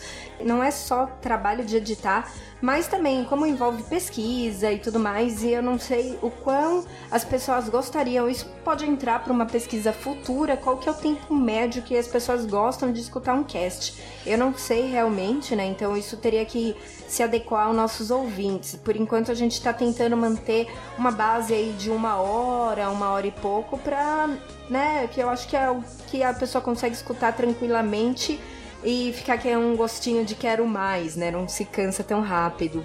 E aí, continuando então sobre ele, é, o Clanderson ele fala que gostou realmente do episódio e olha que ele é bem chato, né, quando o assunto é falar de velocistas, e ele acaba culpando um Mark Wade. É isso, a lindeza de trabalho do seu run no Flash. Então, ele vai ficar esperando mais um cast desse pós-crise, vai vir eu não sei quando, a gente agora tem, é, pelo menos até julho, alguns casts. Como vai entrar aí Mulher Maravilha, eu já vou dar um spoiler de tema. A gente vai focar um pouquinho na Mulher Maravilha, né? E nos filmes, para poder falar um pouco mais sem perder o timing, né? Mas a gente sim vai voltar a falar do Flash quando der. E ele aproveita, faz uma correção aqui, quando lá pelo, por volta dos 15 minutos, o Bruno falou que o Peter Cannon Thunderbolt a terra dele é análoga do Watchmen. E na verdade é o inverso. Então o Watchmen e seus personagens são análogos da terra da Charlton Comics. Então foi uma trocada realmente aí que o Bruno cometeu. Então fica aqui a nossa correção. né, desde já. E realmente a gente agradece muito quando vem um comentário assim. Ele até pede desculpa, né, se ele pareceu ser chato. Não, imagina, Clanderson. Pode vir comentar e a gente sempre gosta quando tem é, esse tipo de comentário, porque a gente sabe que, que acaba engrandecendo cada vez mais o cast. E só uma dica assim pro pessoal que tá escutando agora, quem quiser vai dar uma lida no comentário, que aí ele e o Bruno eles discutem algumas coisas a mais, né? Que eu acho que não cabe agora aqui, porque senão vai ficar muito extenso, mas passem lá no site para dar uma lida que ficou bem legal. Depois também temos o comentário do Daniel Soares, né, que falou que curtiu bastante esse cast, ele aprendeu bastante coisa e aproveitou e disse que vai até usar um desses personagens, né, como inspiração para as próximas campanhas de RPG da DC, né? Então eu achei bem legal isso. Eu nunca tinha escutado alguém falar, né, de RPG da DC, né? Então RPG de mesa, né? Pra ele também fugir do padrão Barry J. Wally. Ele gostou bastante aí. Então, obrigada, Daniel. E por fim, temos o comentário do John Lennon da Silva, de novo, voltando aqui com a gente. Obrigada, John, pela presença. Ele disse que é ótimo cast, então ele virou fã do vilão Tartaruga da Terra 2. E ele já tinha visto na série do Flash, né, o poder dele de deixar tudo mais lento. É um pouquinho diferente da série com o vilão da Terra 2, mas eles acabaram utilizando realmente esse personagem. E ele diz que a lista de velocistas foi bem vasta, né? Com certeza deu bastante trabalho para ir atrás de cada um. Deu mesmo, e é engraçado que assim, é, a gente já sabe de velocistas que a gente deixou passar, então sempre vai ter velocista aparecendo aí, né? Não, não tem jeito. Cada vez mais, quanto mais você pesquisa, mais coisa aparece. Então, isso é bem legal. É, a gente, por isso, a gente vai precisar fazer mais casts sobre isso. Não daria para falar num cast só. E ele fala que, né, a gente acabou deixando o velocista raio do Grêmio da Justiça, né, do desenho animado da Liga da Justiça. Na verdade, a gente deixou de lado mesmo os velocistas das animações e séries de TV, porque senão ia ficar mais extenso ainda, mais embaralhado ainda de velocistas. A gente acabou comentando só os dos, é, só os dos quadrinhos. Mas tem vários aí que, que dariam para comentar sim. Eu acho que bem no futuro aí. E agora, como eu falei, eu queria dar uma lida no, na pesquisa, né? A gente fazer um, um apunhado geral aqui dos comentários, responder também o que o pessoal falou. Bom, a pesquisa começa, né? A gente perguntou é, se o público é feminino ou masculino. Eu descobri que 90%, quase 90% do pessoal que nos escuta é público masculino. Então eu achei bem engraçado isso, não tem, não tem muita mulher. tipo, cadê vocês, mulheres? Se rebelem, por favor. É, nada contra, gente, tipo, pelo amor de Deus. É que eu achei bem engraçado mesmo. Eu pensei que o público feminino estaria um pouquinho maior. Não sei se é o que eu falei, né? Como a gente acabou fazendo muito rápido e foi muito. Ah, quem eu consegui mandar no Facebook, se foi. acabou ficando enviesado, né? Isso, mas eu acredito que por enquanto a gente tem menos mulheres aí, mas por favor, eu quero vocês representando aqui comigo. Outro tópico aqui engraçado foi como escuta o setor, né? Teve uns que colocaram não escutam, né? Mas às vezes que ouviu, viu, escutou através de download. É, tudo bem, então vocês não estarão escutando aqui a gente. Mas quem colocou via streaming, tipo, pode escutar via streaming, faz um download lá, por favor. Não é nada contra é só pra gente ter noção de quantas pessoas estão nos escutando. Então, se você escuta via stream, não esquece de fazer o download também, só pra gente ter esse número mais certo. Então, por exemplo, fico aqui quase 60% que faz download e 40% média que escuta a gente através de streaming. Então, tecnicamente, eu quando vejo meu número de downloads, eu acho que só tem é, você pensar no número de 10, né? Ah, só tem 6 pessoas me escutando, mas na verdade eu tenho 10 pessoas me escutando.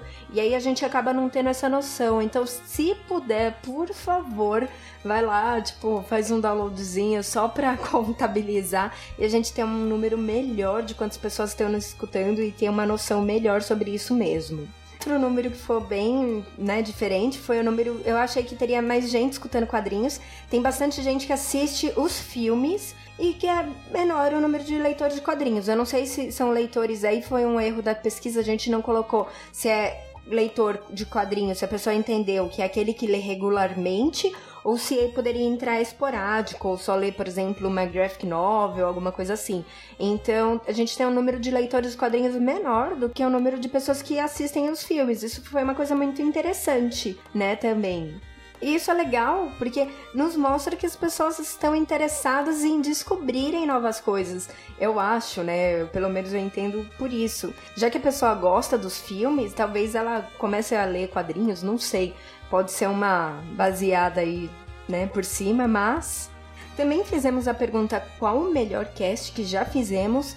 E essa foi uma resposta muito engraçada, porque assim, não teve consenso. Tipo, cada um falou. Então apareceu todos os casts. Para falar que não, não foram todos. Na verdade, assim, não apareceu o do Esquadrão Suicida nas HQs e o da Comic Con. Só. De resto, tipo, cada um respondeu uma coisa. Então, tipo, é óbvio, né? Teve uns que apareceram duas vezes, mas todos os casts foram citados. O que é muito bom, porque a gente mostra um pouco que a gente consegue, né, atingir várias pessoas, mas o que me mostra que a gente não tem o um consenso no meu público. Então, isso, gente, eu acho que a gente deveria ter perguntado qual é o pior cast, talvez, não sei, porque realmente eu não consigo ter ideia do que o pessoal gosta.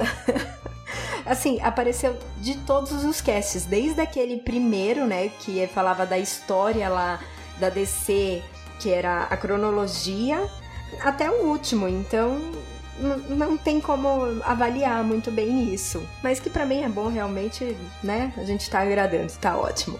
Aqui também a gente perguntou, né? Aproveitou para perguntar os temas que para casts futuros, assim, deixando bem claro que a gente tem muito cast que a gente quer fazer. Como até a gente comentou agora no cast que vocês escutaram, assim, se a gente for fazer de todas as animações, de, dos casts de Smallville, a gente tem cast aí pro resto da vida do setor 2814. Então, assim, quando, por exemplo, eu leio o universo cinematográfico da DC, é um pouco complicado porque a gente não tem padrão de fazer, tipo, ah, vamos apanhar tudo e falar geral do universo. A gente talvez falaria de um filme mais específico, tá? E isso leva um cast, para falar de todos os filmes, levariam alguns casts. E aí fica complicado porque a gente quer falar do, por exemplo, do, do filme, mas a gente quer falar dos quadrinhos, então tem muito cast mesmo que a gente gostaria de fazer. Desculpa se você quer um cast muito assim, ah, queria muito escutar tal cast, mas a gente não fizer, porque realmente tem muita coisa. Mas o legal é que eles lançaram, além de Batman, né? Que é, é, difícil virar e falar, ah, fala de Batman. Batman tem muita coisa. Ah, fala de Superman. Superman tem muita coisa. Mas saíram alguns temas bem diferentes aqui que eu acho que, que seriam bem legais. Então, por exemplo, Legião dos Super-Heróis, O Reino do Amanhã, né? E a influência desse título nas HQs. Isso é bem legal também de falar. Saiu um aqui também sobre a atual fase da DC, então Rebirth, né? A gente falar um pouquinho. Como ela não terminou, teria que ser algo mais geral. Mas eu acho que ficaria um bom tema para uma discussão aí, como que a DC se reinventou, né? O que também logo depois alguém falou: "Ah, o que acharam dos novos 52?". Então dá para fazer um comparativo entre essas duas fases, isso é bem legal. Também teve um outro comentário, né? Ah, queria biografia dos personagens. É o que a gente tenta fazer, mas, por exemplo, quando a gente fala da Mulher Maravilha Era de Ouro, é o comecinho da biografia dela, né? Então depois vem Era de Prata, Era de Bronze e tudo mais. Então a gente tem essa intenção de falar de todos os personagens, né? A biografia de todos os personagens, mas não fazer algo geral. Né? Não fazer um apanhado. Por exemplo, como eu vou conseguir resumir 75 anos num cast só de uma hora, uma hora e pouco? É muita coisa. Então, em vez de fazer esses casts gerais e, e acabar ficando muito superficial, a gente prefere fazer assim, separadinho, né? E é o que eu falei, às vezes acaba, tipo, a gente começa lá, falou da Era de Ouro e vai demorar um pouquinho para falar das outras eras, das outras fases, por conta de tempo disponível mesmo. Mas a gente tem a intenção de falar sim de todos os personagens. E eu acho que esse de biografia dos personagens, para personagem mais secundário, eu acho que é bem legal. Aí sim dá para resumir que às vezes não vale fazer um cast inteiro sobre ele. Vários casts, quer dizer. Então acho que fica bem legal sim. Teve um que pôs falar sobre metáforas presentes nos quadrinhos, filmes e animações da DC e quais reflexões elas podem gerar que sejam relevantes. Cara, pra isso eu acho que eu teria que chamar um psicólogo, filósofo, porque eu sou péssima em metáfora, entendeu? Então eu acho que o Bruno também não ia conseguir falar sobre isso. Mas é um bom cast. A gente chamar alguém pra nos ajudar aí, quem sabe um dia. Não, não deixa de ser algo relevante. Teve um outro comentário que pôs algum cast voltado especificamente para o universo das animações DC. Bom, o primeiro cast foi entregue, nos... né? A gente acabou então agora falando sobre a primeira animação, deu para dar um, um apanhado geral. A gente tem casts aí que vão vir, né? Esse aqui a gente já começou, vamos passar. Teve um outro que colocou o melhor da Marvel. Bom, não falando que a gente nunca vai falar da Marvel, é o cast, assim, talvez numa edição especial a gente pode falar assim dela, mas é que ficaria difícil eu falar, por exemplo, melhor da Marvel, porque eu não sou uma leitora assídua da Marvel, né? Então, assim, pode ser que eu acabe esquecendo de falar alguma coisa da Marvel. Acho que a gente não tem nem material, né, físico nesse caso de quadrinhos Marvels, né? Então, acabaria podendo deixar de passar alguma coisa. Mas eu acho que um dia, quem sabe, o Bruno não falaria, mas eu acho que, que vale a pena sim. Teve um outro aqui. Por que os filmes da DC não são tão bons como as animações? Uh, talvez a gente responda isso num próximo cast. Fica aí como spoiler. E bom, tem muito outros aí comentários sobre temas, futuros temas. Eu li alguns só realmente, mas era só para explicar realmente que a gente quer falar sobre tudo isso, mas como infelizmente, o primeiro, o cast é quinzenal. A gente já tem dois por mês sendo lançado aí, então acaba espaçando, né? Então acaba é, a gente não conseguindo falar tudo que a gente gostaria. Mas a gente promete que vai tentar dar uma pincelada, pelo menos nos principais aqui, os que saíram duplicados. Então, ah, fala sobre Vertigo na DC. Teve mais de uma pessoa que falou, talvez a gente consiga fazer isso, né? Tão um pouco mais rápido, tá? E por fim, eu queria ler os comentários, né, que, que deixaram aqui, não, não foram muitos, mas Teve um que falou que nós somos fodas, coraçõezinhos agora saindo, porque, ah, obrigada. Teve outros também, né? Parabéns pelo trabalho, gosto muito de vocês. Mais coraçõezinhos saindo agora daqui. Aí tem também aqui, eu sendo um fã da DC, fiquei muito feliz por ter conhecido um cast voltado a esse universo tão rico e fascinante. É sempre muito bom aprender e descobrir cada vez mais coisas através do setor 2814. Vida longa. Ah, que bom, fico contente. Teve um que eu sei de quem é, por isso o Bruno até comentou no cast, né, que teria rola. Esse aqui é óbvio que foi do Thiago, porque é o único que fala rola até hoje, então não tem como escapar. Por mais que não tivesse assinatura, né, nos comentários, é, esse é óbvio. Aí tem, né? Tem programas estão ótimos, continue excelente trabalho. Estou gostando muito de entender o universo de C, continue um bom trabalho. Também teve uns que, ah, programas como mais como conversa. É o que eu disse. Tem gente que gosta de programas mais como conversa e tem pessoas que gostam, né, do estilo que a gente faz, sem conversa, sem opinião, sendo mais focado no acontecimento em si. É meio difícil a gente conseguir agradar todo mundo, isso infelizmente não tem como fazer, né? A gente sabe disso e tem essa limitação. O que a gente tenta é um cast mais opinativo, um cast mais realmente tenta aos fatos. Então, desse jeito, eu acredito que a gente consiga aí agradando, né? Pelo menos a maioria, e cada um escuta o que pode. Aí tem gente que vai falar, ah, Carol, mas assim vocês não têm o seu. Vocês não mantêm um padrão também é difícil a gente manter esse padrão agora, principalmente no começo, né? A gente precisa saber o que a maioria gosta. E como eu disse lá naquele, quando a gente perguntou qual que é o nosso melhor cast, se eu for contabilizar realmente, a maioria prefere esses casts de que não tem opinião, né? Que não são casts de conversa e sim casts que a gente apresenta só os fatos. Mas assim, a gente tenta sim agradar os dois públicos e a gente dessa maneira, né, foi a maneira que a gente encontrou de tentar ter cast para todo mundo.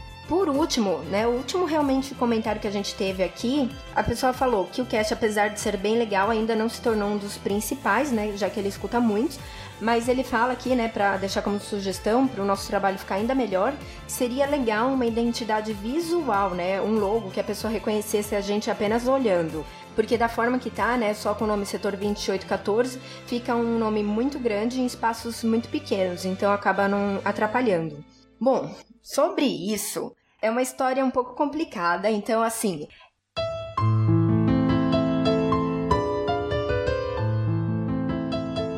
Quando a gente foi começar o setor, né, lá no lá no comecinho mesmo. A primeira coisa que a gente fez foi pensar, além do nome, óbvio, né? Foi pensar, ah, a gente quer um, um logo. E aí eu até mandei mensagem para um colega meu e ele me cobrou 3 mil reais por um logo. Eu não vou falar que o preço é caro, eu não sei, na verdade, primeiro eu não tenho noção de quanto custa, né, fazer essas coisas. Segundo, eu não, não posso opinar, eu acho que ele deu o preço dele e eu tenho o direito de aceitar ou não, né? Agora, 3 mil reais para um podcast que não recebe nada, então assim, é, o setor ele não se paga. Quem paga é eu e o Bruno, primeiro, né? Então a gente não tem onde tirar esses 3 mil reais para fazer um logo. Então, ou alguém teria que chegar assim, olha, eu gosto muito de vocês e eu fiz um logo, ou a gente não tem como fazer. E o máximo que eu consigo desenhar, apesar de eu ter estudado uma escola bem voltada para as artes, o máximo que eu sei desenhar são bonequinhos sem rosto tá? Então, assim, não daria pra gente fazer logo também. E aí, o meio que a gente achou foi escrever setor 2814 e falar, não, deixa isso quieto, vai ser assim mesmo. Porque é o que a gente conseguiu fazer, é na nossa pequena limitação é o que a gente conseguiu fazer. E além disso, você pode pensar, né, ah, Carol, mas você podia pesquisar, tem pessoas que fazem mais barato, conseguem preços mais baratos. É, o problema não é só o mais barato. Se a pessoa me cobrar 500 reais, ainda vai ser caro pra gente. Como que eu disse, o cast não se paga. Né? Então a gente tem um gasto, tivemos um gasto inicial de aparelho que se bobear a gente está pagando até hoje, eu deve ter acabado de pagar por esses tempos, né? E tem o gasto de hospedagem, tem o gasto de, ah, o Bruno que também vê isso, ele que sabe melhor, mas é um gasto meio que fixo aí de, sei lá, 100 reais, eu não, eu não sei, eu não lembro, né? Vou falar bobagem, mas isso a gente tira do nosso bolso. Então, se qualquer coisa que eu tiver que tirar do bolso, vai ficar complicado para fazer um logo. Então, a gente decidiu não fazer somente por isso, tá? Talvez no futuro, que a gente esteja um pouco melhor, as contas estiverem batendo um pouco mais. E aí sobrou um dinheirinho, eu acho que é legal sim, eu não, não descarto não. Mas só realmente explicando por que, que a gente não tem esse logo. Até o cartão, você fala, ah, mas vocês tiveram cartão? Foi meu primo que fez, então ele falou, não, deixa aqui que eu faço, né? Ele deu um, deu um jeito, mas é, é, é isso, não tem o que, para onde a gente correr. E ele aí que fala também, né, que a gente te, poderia tentar aumentar a equipe. Na verdade, assim, fixo tá eu e o Bruno, e a gente acabou chamando, eu não sei se você chegou a ver, a gente acabou chamando a Lê, o Josélio e o CK. A Lê e o CK eram de outro podcast, a gente acabou trazendo eles pra gente. E o Josélio era um, foi um conhecido nosso que gosta muito, né? Como sempre ele tá aí comentando. Só que, assim, a gente teve alguns problemas nesse, nesse interim. Por exemplo, o CK tá com problema de internet, ele não tá com internet em casa, não consegue gravar. Aí ele tá ajudando nas edições. Né, quando dá também. O Josélio também ele tem uma internet muito instável, então às vezes não funciona. Então acabou né, a gente tendo esse problema. Mas apesar disso, né, eles acabam auxiliando aí no Instagram e no, na página do Face. E a Lei, ela ficou com a função de cuidar, né, de auxiliar no Instagram e no Face, não no podcast em si ou na pesquisa em si. Então foi mais ou menos como a gente tinha separado. E infelizmente teve esses problemas de internet que acabam tendo. Então, pra não, eu não consigo torná-los fixo com uma internet muito estável. Infelizmente é, é a realidade. Então é isso, para chamar alguém eu, é, é complicado, né? Na verdade a gente não conhece assim alguém para, ah, vou me tornar fixa que queira fazer pesquisa de podcast. Isso eu falo de novo, a gente não vai fazer cast sem pesquisa. Tem um ou outro, óbvio, né? Um cast mais à vontade, dando nossa opinião, mas assim, os que são para falar sobre algum personagem, para falar sobre alguma coisa, mesmo que a gente não tenha lido ah, anteriormente, a gente vai lá e lê. Então, assim, qualquer pessoa que eu teria que chamar, a pessoa teria que se comprometer com isso, sabe? Então, para cada cast que a gente chama um convidado, a gente tem um cuidado também de saber se o convidado ele sabe falar, né? Se ele entende daquele assunto. E é difícil falar, ah, não, agora eu quero você fixo, né? Então, é isso. Acaba sendo mais complicado mesmo. Mas eu acho que com o futuro aí a gente vai andando aos pouquinhos, passinho por passinho, e a gente chega lá. Mas eu acho que é isso, eu acho que eu respondi todo esse comentário aqui. Eu só queria realmente explicar, é, tanto da logo como a equipe fixa, que é difícil realmente a gente ter não por conta somente de não achar alguém que entenda de quadrinhos, mas achar alguém que entenda de quadrinhos, tem internet, consiga gravar, queira pesquisar, é um pouquinho mais complicado, assim. É, claro, se putz, Carol, eu tô aqui, eu quero fazer, olha, eu, eu ajudo na pauta. A gente tá aberto, vem, conversa com a gente, que eu acho que é legal. A gente nunca se fecharia no ponto de falar, não, nem vai entrar mais ninguém. Na verdade, a gente precisa sim, e quem a gente aí conta, né, mais presente é a Lê. Então é isso. Eu espero realmente ter respondido tudo e desculpa se eu me estendi. Bom, já falei demais para todo mundo, essa leitura ficou um pouco mais longa e eu espero todo mundo então daqui 15 dias. Obrigada, pessoal, para quem escutou até aqui.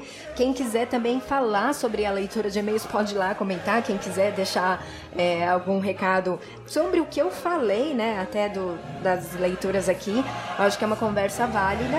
E é isso. Então, um grande abraço, um grande beijo e até mais.